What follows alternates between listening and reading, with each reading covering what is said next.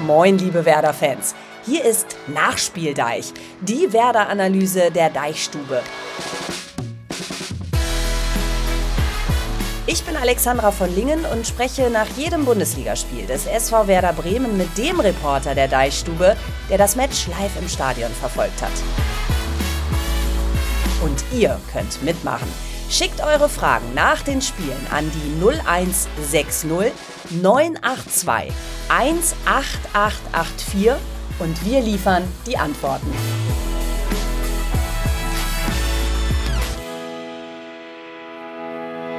Ja, nach dem Freitagsspiel gegen die Fohlen in Gladbach, ein 2 zu 2 war es am Ende und damit ein Punkt, den die Bremer gegen die Pferdchen mit nach Hause nehmen. Die Reaktionen darauf fallen unterschiedlich aus. Gemischte Gefühle bei Marvin Duksch nach dem Spiel und so auch bei euch. Die einen sagen, das war ein gerechtes Unentschieden, andere wiederum finden, da wäre mehr drin gewesen. Ich bin total gespannt, wie es der Goldmann der Deichstube in Gladbach gesehen hat. Daniel Koteus war für euch vor Ort.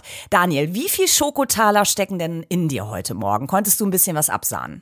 Äh, nee, tatsächlich leider nicht. Ich hätte sehr gern beim Aufräumen da unten geholfen, dann wäre es vielleicht auch schneller weitergegangen. Äh, ich saß aber einfach zu weit weg. Ich hatte guten Blick dafür auf die Szene und das war schon sehr kurios. Also nicht nur dieser Goldtaler-Wurf, sondern auch die zwölfminütige Schweigephase zu Beginn des Spiels. Das sollten wir auf jeden Fall besprechen, weil zumindest diese Schweigephase in meinen Augen auch Einfluss aufs Sportliche hatte. Ähm, ja, ist ein spannendes Thema.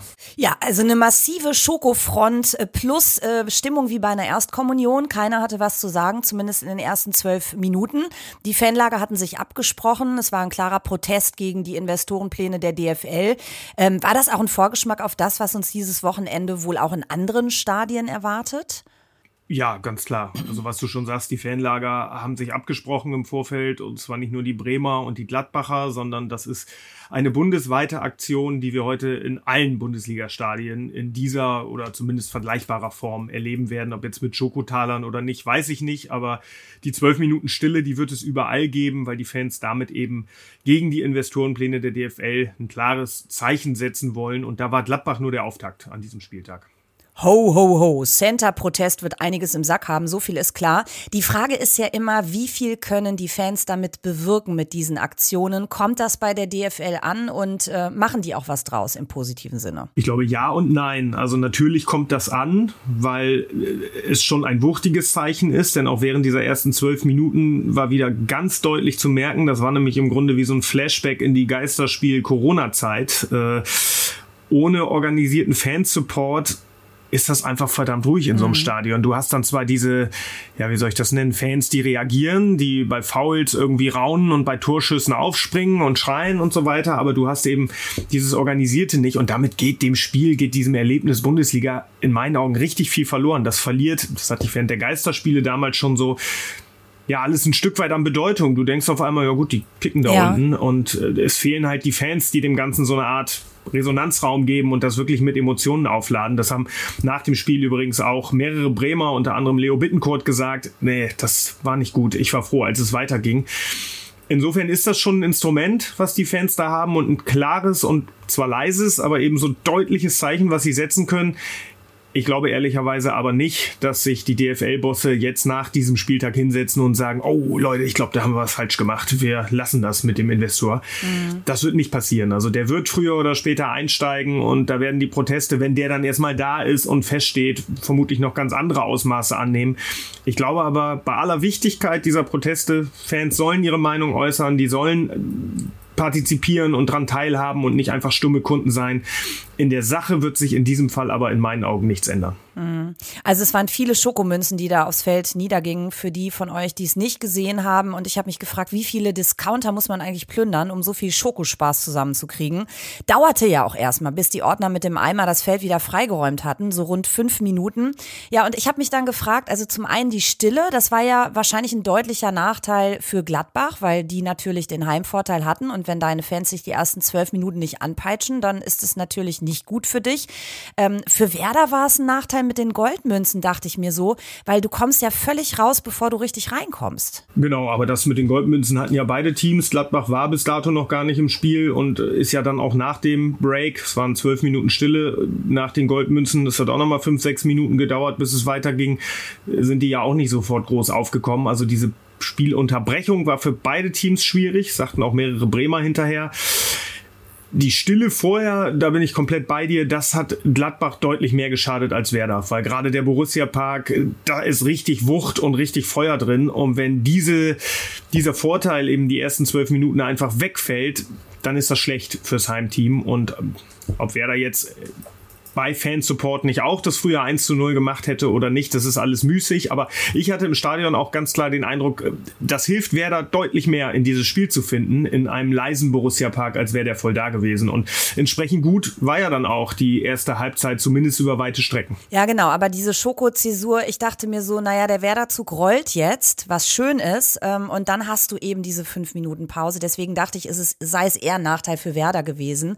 Ähm, was wir vielleicht auch noch ansprechen sollten, die Werder Ultras mit einer Pyroshow über den eigenen Fans. Das riecht ja mächtig nach einer drohenden Geldstrafe, oder? Ja, absolut. Die wird es wiedergeben, muss man sagen. Das ist ja im Grunde ein ja, formaler Akt. Äh, da drückt die DFL wahrscheinlich nur einmal Steuerung C und ändert die Zahl und schickt das, äh, schickt das Schreiben einfach wieder raus. Ähm, ja, da wird was kommen. Ob noch in diesem Jahr, weiß ich nicht. Aber äh, ja, in diesem Fall speziell in meinen Augen problematisch, weil im Oberrang gefackelt wurde und eben unten drunter andere Fans sind. Ähm, den soll zugesichert worden sein. So haben wir erfahren, dass das alles ja, ich sag mal, sichere Pyro war, die eben nicht so tropft und womit das halbwegs irgendwie äh, vernünftig über die Bühne geht. Äh, ja, ich persönlich muss sagen, man hat sich an diese Bilder in den Stadien seit vielen, vielen Jahren gewöhnt und ich würde lügen, wenn ich nicht sagen würde, das ist ja schon auch stimmungsvoll. Mhm. Aber ich bin andererseits da voll bei Ole Werner, der nach dem Gladbach-Spiel sagte, ja, schön und gut, aber es soll doch bitte kein Mensch ins Stadion gehen und irgendwie Angst haben müssen, da im Zweifel irgendwie verletzt zu werden oder was abzukriegen. Und ja, von daher bleibt diese ganze Debatte sicherlich bestehen, was mhm. Werder in Gänze aber nicht davon abhält, ja, diesen Punkt aus Gladbach am Ende dann, dann mitzunehmen und zumindest, da kommen wir jetzt sicher zu, äh, ja, so halbwegs damit leben zu können. Ja, nachdem wir uns die Stimmungslage bei den Fans angeschaut haben, übrigens, wir haben ja das Pyro-Thema genauso im eigenen Stadion, ne? deswegen gibt es ja dann auch den Umzug des äh, Auswärts-Fan-Blocks.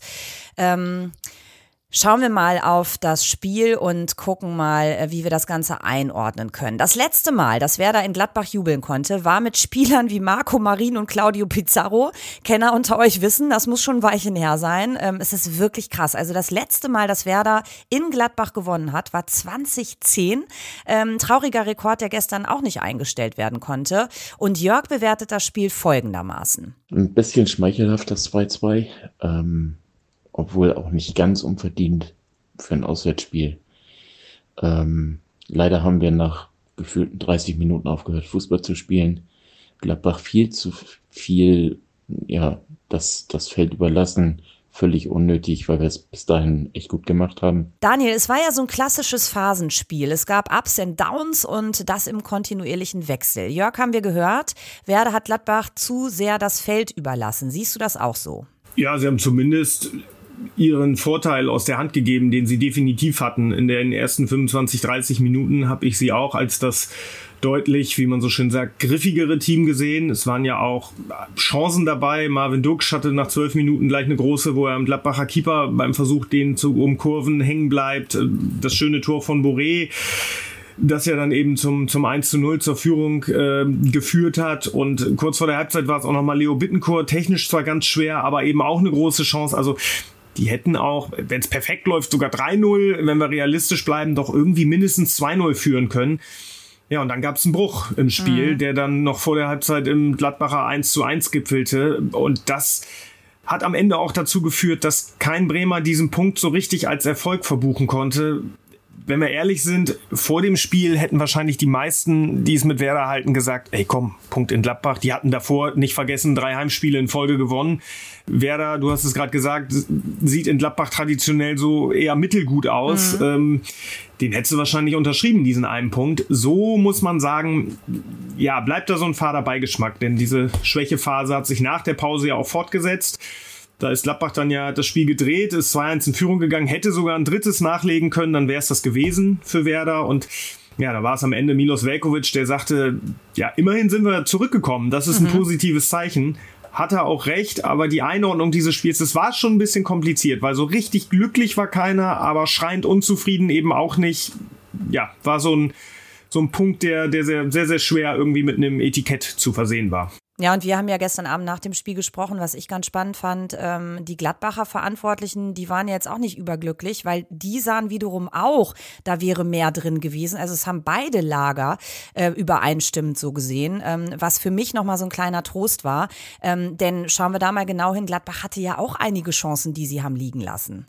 Ja, total. Und deswegen glaube ich auch, also ich verstehe äh, die Bremer Sichtweise, äh, aber was du sagst, dass die Gladbacher das andersrum für sich genauso auslegen und auch das nicht zu Unrecht, zeigt einfach, dass das ja unter dem Strich sehr, sehr wahrscheinlich das gerechte Ergebnis für so ein Spiel war. Und Werder sollte jetzt einfach zusehen oder wäre gut daran beraten, diesen Punkt für sich positiv abzuhaken und einzuordnen. Denn wenn man es andersrum betrachtet, sie haben jetzt nach Augsburg das zweite Spiel in Folge nicht verloren, haben jetzt vier Punkte aus zwei Spielen. Jetzt hast du, kommen wir ja später noch drauf, gegen Leipzig die Chance, wirklich äh, einen sehr, sehr runden Jahresausklang hinzulegen, indem du da nämlich auch nochmal zu Hause vielleicht was mitnimmst. Also insgesamt sollte man in meinen Augen diesen Gladbacher Punkt doch irgendwie auf die Habenseite schreiben und nicht diese zwei, die es am Ende dann nicht noch mehr geworden sind, äh, ja, zu sehr betrauern. Ja, und die Weihnachtszeit ist ja auch dazu da, dass man sich auf das Positive besinnt. Das tue ich, wenn ich auf die erste Halbzeit schaue.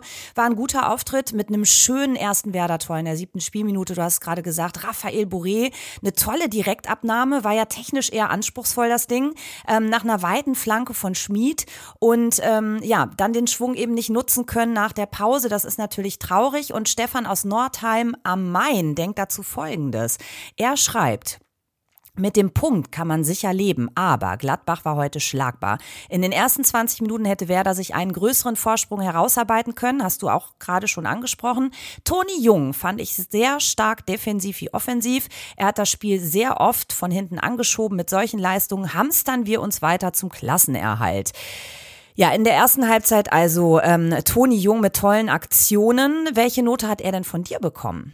Er hat von mir, wenn ich es nicht komplett falsch im Kopf habe, eine 3 bekommen. Ich glaube sogar eine 3,5 kann ich auch kurz erklären. Äh, ich bin da grundsätzlich komplett bei der Einschätzung, die wir gerade gehört haben. Ähm, ich finde, dass er sich auf dieser Position, in dieser Rolle, die er jetzt spielt, wirklich stabilisiert hat. Man sieht, dass ihm das liegt, dass er da auch mutiger auftritt.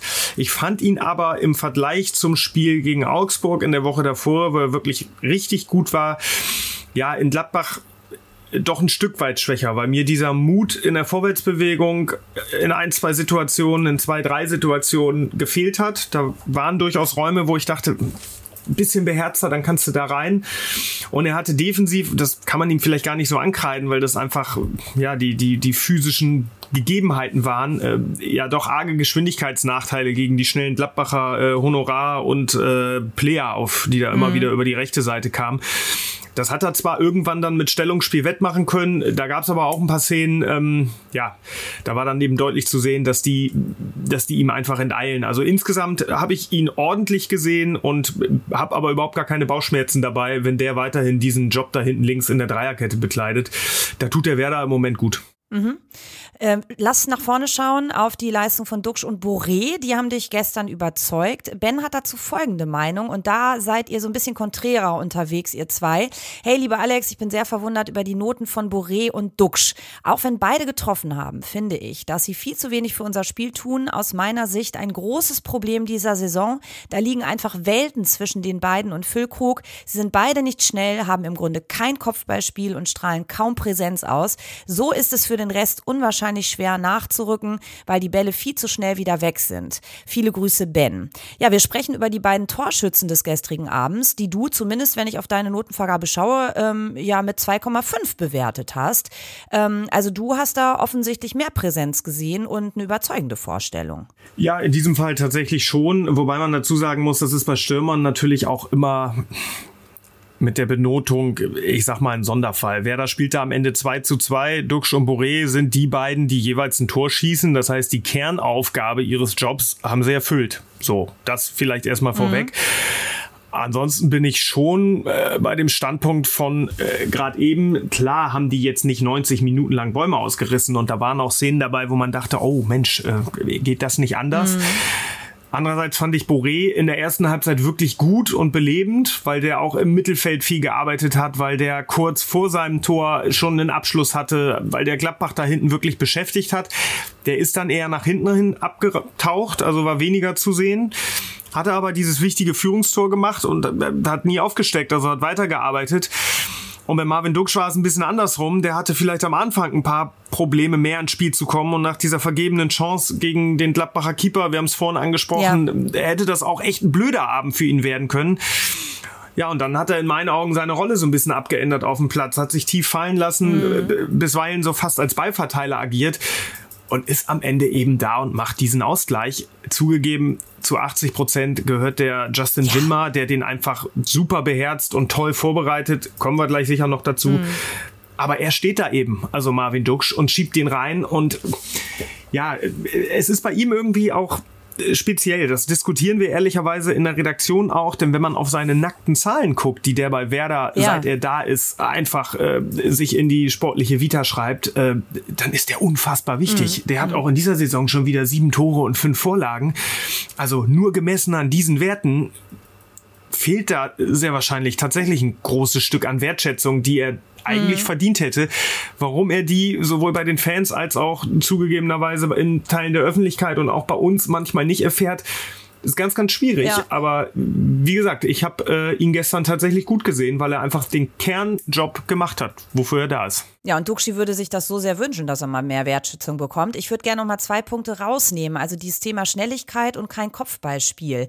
Ähm, sind das so die Baustellen, die du auch siehst, wenn wir auf unsere beiden Stürmer schauen? Jein, also Marvin Duksch, auch wenn er gegen Augsburg per Kopf getroffen hat, aber ist sicherlich kein äh, Kopfballungeheuer, das ist ganz klar. Äh, bei Raphael Boré, äh, den sehe ich auch nicht komplett da, aber noch ein Stück eher. Der ist zwar nicht riesengroß, aber hat eigentlich gute Sprungkraft und ein gutes Timing. Aber wenn man das natürlich äh, ja mit ihrem direkten Vorgänger oder mit Duksch ehemaligen Partner da vorne abgleicht mit Niklas Füllkrug, klar hat Werder da Qualität eingebüßt, denn so ein äh, ja, Hochhaus hast du da vorne jetzt einfach nicht mehr, äh, der sich da irgendwie hochschrauben und mit dem Kopf wirklich äh, immer für Gefahr sorgen kann. Das ist dem Bremer Spiel abgegangen.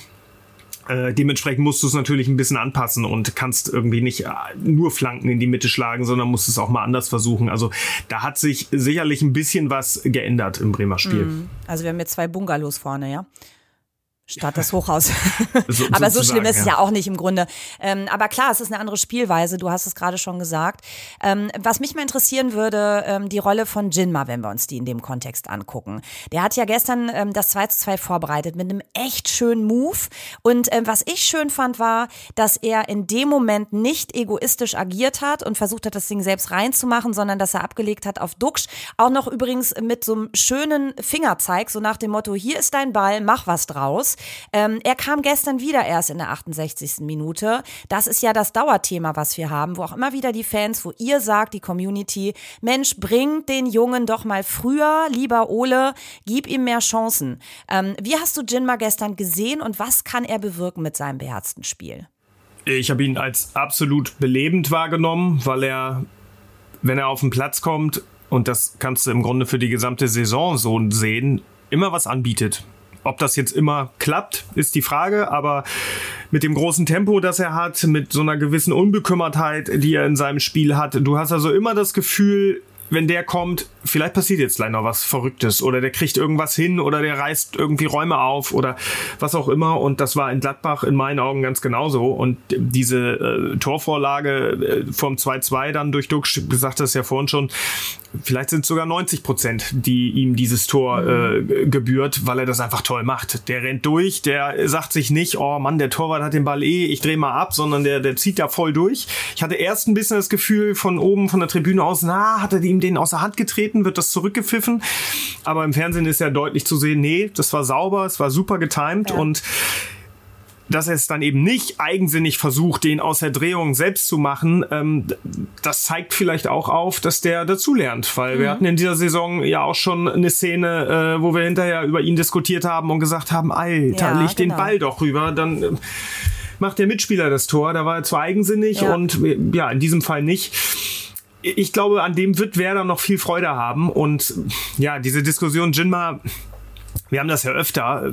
Nach so einem Spiel kannst du wieder sagen, ja, er mhm. funktioniert aber auch als Joker. Und Duxch und Boré treffen beide. Wen willst du denn da im Moment rausnehmen? Mhm. Also die machen ja auch keine unterirdischen Spiele. Äh, deswegen glaube ich, dass er, dass also Justin Jinma in dieser Joker-Rolle erstmal bleiben wird. Aber er hat sich in der Bremer Stürmerhierarchie ganz, ganz klar den, den Platz Nummer drei erarbeitet, so im Windschatten von Duxch und Boré. Und wer weiß, was in der Rückrunde passiert. Vielleicht äh, zieht er ja an, an Duxch kann ich mir nicht vorstellen, aber vielleicht ja auch phasenweise an Boré mal vorbei. Ja, die Frage ist, wie du schon gerade sagtest, wie steil seine Lernkurve ist. Und da habe ich auch das Gefühl, dass er sich von Spiel zu Spiel deutlich steigert. Die Frage ist, was macht das mit einem Kovnatski, der ja gestern wirklich noch, ähm, ich glaube, drei Minuten vor Spielende reinkam. Ähm, klar, der kriegt dann da seine Kohle, wenn er aufläuft. Und ähm, man nimmt auch noch mal ein bisschen Zeit von der Uhr. Aber wie frustrierend muss muss das eigentlich für den sein, der ja in den Testspielen im Sommer ähm, verdammt gut aussah. Ja, total blöd natürlich. Also mit großer Erwartungshaltung oder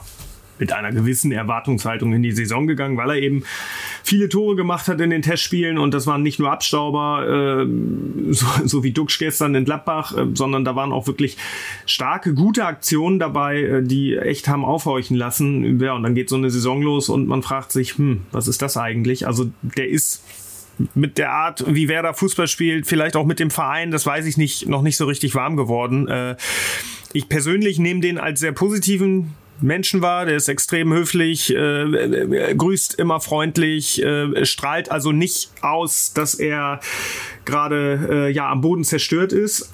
Aber ich glaube, wer sich mit Fußball beschäftigt oder vielleicht selber spielt oder gespielt hat, der weiß natürlich auch, wie undankbar das ist. Klar freut sich so ein Kovnatski jetzt auch über ein 2-2 in Gladbach aus seiner Warte hätten jetzt aber nicht unbedingt die beiden Stürmer die Tore schießen müssen, weil damit eben weiter zementiert ja. ist, ja, das ist Sturm Nummer eins und Jinma macht auch seinen Job, das ist Stürmer Nummer drei und da bleiben die nach hinten raus eben nur so ein paar Minütchen und wenn es doof läuft, wie gegen Augsburg, dann kriegst du nicht mal die, weil der Trainer sagt, nee, heute ja. ist aber Nick Woltemade mal dran. Also ganz, ganz blöd. Äh, ich habe Clemens Fritz vor, na, wie lange ist es her? Einer guten Woche gefragt nach dem Augsburg-Spiel, ob das vielleicht eine Option ist, den im Winter auszuleihen. Also genau, das stand ja im Raum irgendwie, ne? Äh, ja, zumindest die Frage, Frage hatte ich in ja. den Raum gestellt. Ach, du hast aber in den kam, Raum gestellt. Ähm, okay. Ja, aber da stand sie auch nicht lange, denn die Antwort kam äh, relativ schnell und eindeutig kein Thema. Also ja, weder ja. der Spieler habe vorgesprochen und gesagt, ich würde gern, mhm. kann ich nicht woanders Spielpraxis sammeln und auch Werder plant das nicht. Also Stand jetzt, wie es immer so schön heißt, äh, wird der bleiben und ja, muss einfach auf seine Chance warten, hoffen, geduldig bleiben und dann eben zusehen, dass er vielleicht in der Hinrunde ein größerer oder, um ehrlich zu sein, überhaupt ein Faktor im, im Werder-Spiel wird. Mhm. Wer definitiv bleibt, ist äh, Romano Schmid. Ähm, das wissen wir seit dieser Woche. Ähm, zwei weitere Spieler, auf die wir schauen, weil ihr eine WhatsApp geschrieben habt. Da geht es nämlich um das ganze Thema der Chancenverwertung haben wir ja eben auch schon gestreift. Ähm, ihr schreibt nämlich, die Chancenverwertung war gruselig heute. Leo und Schmid versemmeln die Dinger extrem. Äh, Leo hat von dir eine 4,5 bekommen, hatte eine Riesenchance in der 41. Minute, die er nicht nutzen konnte, ist dann vorzeitig raus. Und Schmid habe ich doch als äh, wie immer sehr engagiert und lauffreudig gesehen. Allerdings ähm, nach der Flanke zum 1 zu 0 ähm, kam dann nicht mehr ganz so viel. Zumindest nichts, was effektiv war. Genau, was man Romano Schmid immer zugute halten muss, der probiert was und du merkst seinem Spiel auch an, der hat schon eine Idee, was er vorhat und einen Plan. Und wenn das funktioniert, dann hilft das Werder enorm weiter. Deswegen halte ich das für einen äh, ziemlich cleveren Schachzug des Vereins, den Vertrag mit ihm jetzt einfach vorzeitig verlängert zu haben. Das kam ja urplötzlich um mhm. die Ecke, dass auf einmal Romano Schmid äh, ja mit Kugelschreiber und äh, Vertragsmappe irgendwie abgelichtet wird und verlängert hat. Ähm, das ist, glaube ich, sehr clever von Werder. So einen Spieler musst du halten, den brauchst du für den Kader. Und ja, in Gladbach, ich habe es ähnlich gesehen, das Tor bereitet er super vor macht er toll und danach hatte er auch Schwierigkeiten, ja, so die ganz großen Akzente zu setzen und, und so seinen Stempel aufzudrücken. Ähm, ja, deswegen sicherlich nicht sein allerbestes Spiel, aber jetzt auch kein, kein grottenschlechtes. Mhm. Und ja, bei Leo äh, war es so ein bisschen schwierig. Also die 4,5, äh, die hatte am Ende nichts mit dieser vergebenen Chance zu tun. Mhm. Klar war die Chance groß, aber das war auch schon schwer, diesen Ball quasi in einer Bewegung aus der Luft holen, direkt verarbeiten ja. und aufs Tor bringen zu müssen. Also wenn das gelingt, ist es vermutlich das Tor des Monats. Wenn es nicht gelingt, ja, dann gelingt es nicht. Also das fand ich jetzt nicht so dramatisch. Aber ich fand ihn darüber hinaus auch nicht so präsent in Werders Spiel. Also gerade in den Phasen, und das sind ja eigentlich so die Bittenkurt-Phasen in den Spielen, wenn es mhm. gerade nicht so läuft und der Gegner aufkommt, dass er mal mit einer vielleicht auch dreckigen Aktion sich dagegen stemmt. Und das hat mir gestern gefehlt. Mhm. Und äh, er war auch, soweit ich weiß, nicht angeschlagen oder irgendwie ja, gelb vorbelastet oder sowas eh nicht.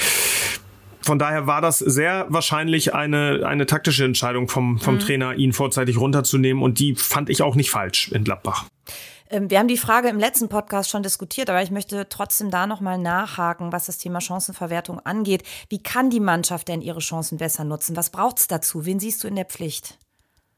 Alle wahrscheinlich. Ja, wollte ich gerade sagen, grundsätzlich, grundsätzlich alle, äh, die Stürmer vielleicht äh, zuvorderst, weil die natürlich die meisten Chancen haben, aber das kannst du im Grunde bis auf den Torwart, bis in die letzte Reihe durchziehen. Wer eine Chance hat, sollte sie nutzen. Ähm, ja, es ist immer die Frage, wie kann man das machen? Ich kann mich äh, dran erinnern, ich habe irgendwie vor ein paar Jahren mit Ivan Klasnic, äh, wer das Doubleheld, mhm. äh, Sturmlegende, äh, mal darüber gesprochen, was macht man eigentlich als Stürmer, wenn die Bälle einfach nicht rein mhm. wollen, wobei das Duxch und Boré hatten wir vorhin bei Werder im Moment aktuell so dramatisch ja nicht ist. Aber da ist mir so ein Satz im Kopf hängen geblieben, der hat einfach gesagt, üben, üben, üben im Training, Abschlüsse, Abschlüsse, Abschlüsse, weil das verschafft dir Sicherheit und mhm. das sorgt für diesen Moment des berühmten nicht zu viel Nachdenken, sondern machen und dann sind die Füße irgendwie schneller äh, als der Kopf anspringen und zu viel überlegen kann und ich glaube, nur so kann das klappen und ja, ich sehe es ähnlich. Wir haben es besprochen, wenn wer das zweite, vielleicht sogar ein drittes Tor nachlegt, gewinnst du das in Gladbach. Ähm, grundsätzlich Chancenverwertung, glaube ich, aber immer ein Thema, was Profifußballmannschaften begleitet. Musst du immer gucken, dass ja. du da auf der Höhe bleibst kann man sich ja eigentlich ein super Beispiel an Podolski nehmen, der damals immer gesagt hat, ich wichs das Ding einfach rein. Ich denke da gar nicht drüber nach. Ist im Zweifel das immer das Beste. Hat er auch ausgestrahlt, fand ich. Äh, aber ich war immer großer Poldi-Fan, von daher, ähm, ja, fällt mir das gerade nochmal in dem Kontext ein. Jetzt ist ja wieder so eine Rumlungerzeit äh, für euch, weil äh, das Transferfenster geht in der Winterpause wieder auf. Vorher haben wir das Spiel noch gegen Leipzig zu Hause. Ähm, aber dann ähm, heißt es wieder einen Monat lang, da könnte was gehen. Yannick aus dem schönen Siebengebirge macht sich dazu so seine Gedanken.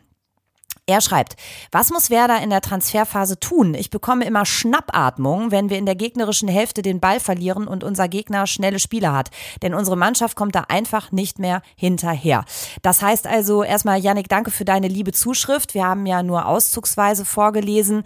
Ähm, was brauchen wir denn jetzt ähm, in der Transferphase? Auf welche Positionen sollten wir besonders schauen? Also sollten die Verantwortlichen schauen. Wir tun das ja nicht. Ähm, und wie könnten gute Entscheidungen für dich aussehen, Daniel?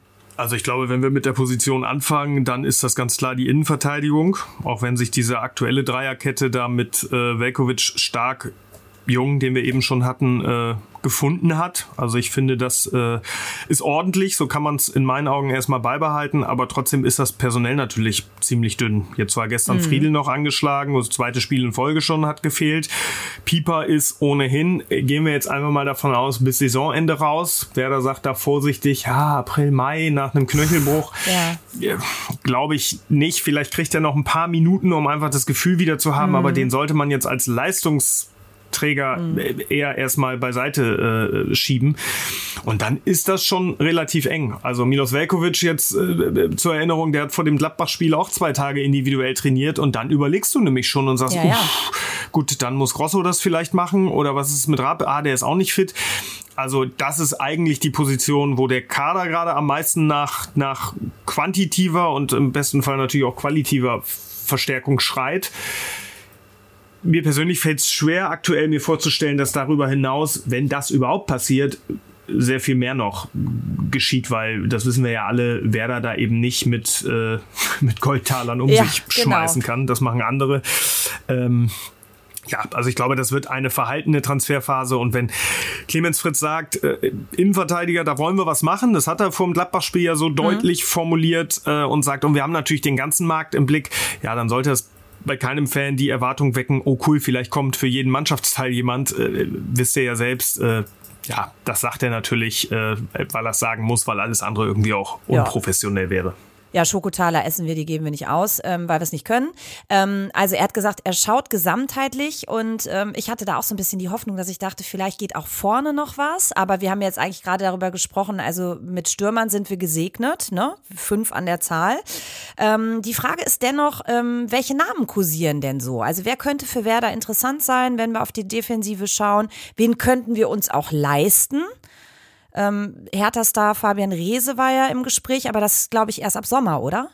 Genau, und der ist ja auch nichts für die Defensive. Das ist nee, ja genau, ein, der ist ja Flügelstürmer. Ja. Genau, das, den hat, haben die Kollegen der Sportbild vor ein paar Tagen gespielt. Ähm, ja, ist ein spannender Name, aber wenn dann sowieso erst im Sommer und wenn der so weiterspielt bei der Hertha, dann werden da auch andere Interessenten auf der Matte stehen. Also das ist noch sehr weit weg, dass der tatsächlich irgendwo äh, Richtung Osterdeich äh, sich eine Wohnung sucht. Ich glaube, da äh, muss man erstmal noch verhalten sein und abwarten und Jetzt für diese Wintertransferphase, ehrlicherweise so richtig heiß ist da noch nichts. Zumindest nichts, was äh, so sehr und deutlich schon zu uns vorgedrungen wäre, dass mhm. ich sagen würde, das kann ich jetzt hier äh, raushauen oder aufschreiben oder wie auch immer. Dafür sind wir vielleicht auch noch einen Tick früh dran. Das geht ja am, im Januar erst los, ja. das Transferfenster. 1. Februar ist dann Schluss. Das wird sicherlich noch Fahrt aufnehmen und dann wird die Gerüchteküche auch äh, wieder brodeln. Also darauf ist ja Jahr für Jahr Verlass. Äh, aktuell das macht so aber Spaß. Also, kein Kandidat. Ja. genau. Aktuell aber gerade speziell beim Blick auf die Abwehr ja. kein Kandidat da, wo ich sagen würde, ähm, jawohl, ich glaube, ähm, da ist richtig was dran. Ja, es gibt aber noch zwei Positionen, die nimmt Bremer Björn in den Blick, der will es ganz genau wissen. Nochmal so eine Runde, glaube ich, die wird uns das Genick brechen, weil da sind noch einige Teams in der Liga, die an uns vorbeiziehen könnten. Ähm, meint ihr, wir brauchen Verstärkungen? Und wenn ja, wo? Und wird das Torwart-Karussell sich drehen? Oder sogar das Trainerkarussell? Was meint ihr? Was redet ihr zuerst? Ja, Daniel, also das wird ja nochmal ganz spannend. Ähm, Trainerkarussell glaube ich gar nicht so sehr, sondern vielmehr das Thema Torwart, ähm, denn da soll im Winter ja nochmal neu bewertet werden. Und Pavlas ähm, hat natürlich auch gerade ein Thema mit Blick auf die EM und seine Rolle dort. Ja, das wird spannend, äh, total, weil Michael Zetterer äh, gestern in Gladbach einmal mehr ja auch gezeigt hat, dass er Nummer eins kann. Klar hatte er diese eine Szene in Stuttgart, äh, wo er nicht super aussieht, das erste Gegentor. Dann hat er gegen Augsburg diesen äh, letztlich folgenlosen Ausrutscher. Äh, da waren schon auch Wackler drin, aber in Gänze kann man, glaube ich, sagen, das ist eine gute Nummer eins für Werder. Also da sehe ich aus sportlicher Sicht keinen Grund, im Winter die Uhr zurückzudrehen oder das Karussell, wie es eben hieß, anzuschmeißen und äh, Jerzy Pavlenka wieder ins Tor zu stellen. Ähm, Clemens Fritz hat das gesagt, wir bewerten das neu. Ich kann mir aber, um ehrlich zu sein, nicht vorstellen, dass sie Michael Zetterer diesen Platz als Nummer eins wieder nehmen, weil dafür war er einfach zu gut. Dafür macht das zu ordentlich. Pavlenka hat es vorher auch ordentlich gemacht, jetzt mhm. ist aber der andere dran. Dabei wird es, glaube ich, bleiben und dann ist es sehr, sehr spannend äh, zu beobachten, was macht denn Jerzy Pavlenka im Winter? Du hast es gesagt, die EM im Sommer, die möchte er sehr gerne mit Tschechien in Deutschland spielen. Er nennt diese Saison die wichtigste seiner Karriere die hat er sich sicherlich aktuell nicht so vorgestellt, wie sie läuft. Mhm. Ja, da muss man abwarten, ob da Transferküche hatten wir eben nicht vielleicht sogar plötzlich äh, er da drin gehandelt wird und es das heißt, Mensch hier, äh, der will weg. Mhm. Und äh, der verlässt Werder vielleicht. Das wird spannend, zumal sein Vertrag im Sommer auch ausläuft, im nächsten Sommer. Eigentlich sollten da Gespräche starten im Herbst, Winter über eine Verlängerung, aber ich nehme an, ähm, die Voraussetzungen dafür sind vielleicht gerade nicht die allerbesten. Ähm, werden wir auf jeden Fall beobachten. Mhm. Und um das Trainerkarussell noch kurz abzuräumen, und ich glaube, das können wir kurz und knapp machen, äh, da bewegt sich überhaupt nichts. Das hat, äh, das hat schon Winterpause, da ist schon mhm. die Abdeckplane drüber. Also Ole Werner jetzt nach den Spielen. Augsburg war so ein Spiel nach dem Auftritt in Stuttgart, dass ich dachte, oh, wenn ja. sie jetzt Augsburg zu Hause verlieren und dann spielst du in Gladbach, oh, dann könnte das echt unangenehm und unruhig werden, so Richtung Weihnachten. Aber jetzt hat er Augsburg zu Hause geschlagen. Das war eine gute Leistung. Jetzt haben sie in Gladbach in einem Phasenspiel äh, einen Punkt mitgenommen. Also selbst wenn sie Leipzig jetzt verlieren, da passiert gar nichts. Also Ole Werner wird auch beim Rückrundenauftakt beziehungsweise beim Jahresauftakt, beim letzten Spiel der Hinrunde, so muss man ja sagen, in Bochum am 14. Ja. Januar auf der Werderbank sitzen. Okay, also da tut sich nichts, kein Chip fürs Karussell für Ole Werner. Ähm, das ist ja auch ähm, klassisch für Werder, ne, dass sie da erstmal Ruhe bewahren und am Trainer festhalten und diese Trainerdiskussion auch erst gar nicht groß aufkommen lassen. Aber ich bin bei dir. Also mein Statement war vor dem Augsburg-Spiel, wenn, wenn Werder das verliert, dann wird Ole Werners Kopf mit unterrollen. Das Thema haben wir jetzt gerade nicht und deswegen ähm, beschließen wir das hiermit auch. Blicken auf die Partie, die uns Dienstagabend erwartet. Wir haben noch ein Heimspiel gegen Leipzig. Stand heute, morgen, Samstagmorgen, Tabellenvierter. Das wird keine leichte Aufgabe. Die Frage ist, was ist da drin? Ähm, und wo wir gerade eben bei Ole Werner waren, wie schätzt der das denn ein? Mit wie viel Selbstvertrauen geht er mit der Mannschaft in die Partie? Ja, durchaus mit einer gesunden Portion. Das hat er in Gladbach äh, Freitagnacht äh, in den Katakomben schon gesagt, dass dieser Punkt äh, aus Gladbach äh, nicht dazu beiträgt, dass sie jetzt groß das, das, das, die Bauchschmerzen vor diesem Spiel irgendwie größer werden würden. Er hat aber auch ganz klar gesagt, natürlich ist Leipzig der Favorit und ich glaube, alles andere wäre auch äh, ja irrwitzig gewesen. Äh, das ist eine absolute Tempomannschaft, die werden Werder äh, defensiv absolut fordern und vor Probleme stellen.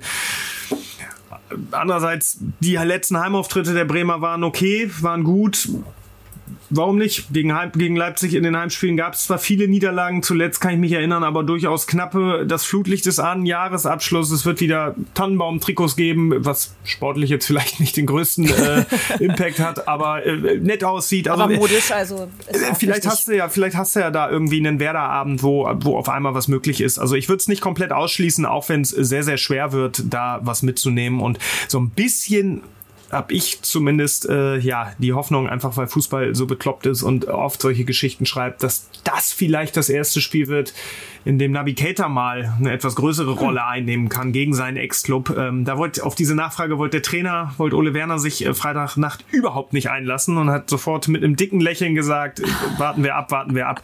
Realistischerweise spielt er nicht, aber wer weiß, wir schauen's. Navigator sah übrigens gestern aus wie so ein i-Dötzchen, was auf dem Schulweg ist. Äh, der hatte ja seine Weste an, aber es sah halt im, im Fernsehbild aus wie so eine Warnweste.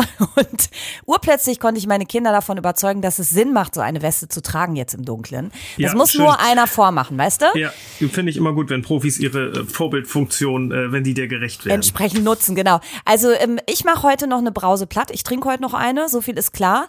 Äh, was geht denn jetzt bis Dienstag noch bei unserer Deichstube? Was hast du noch so auf dem Schirm? Heute äh, natürlich Gladbach Nachklapp. Äh, morgen geht dann der Blick schon, also am Sonntag komplett in Richtung RB Leipzig. Da bin ich mit Kevin Campbell zum Interview verabredet. Mhm. Morgen Mittag. Da bin ich sehr gespannt, was der äh, über den SV Werder Bremen denkt ähm, und mit wie viel Bauchschmerzen der vielleicht äh, an den Osterdeich reist. Mhm. Äh, Freue ich mich drauf auf den Termin.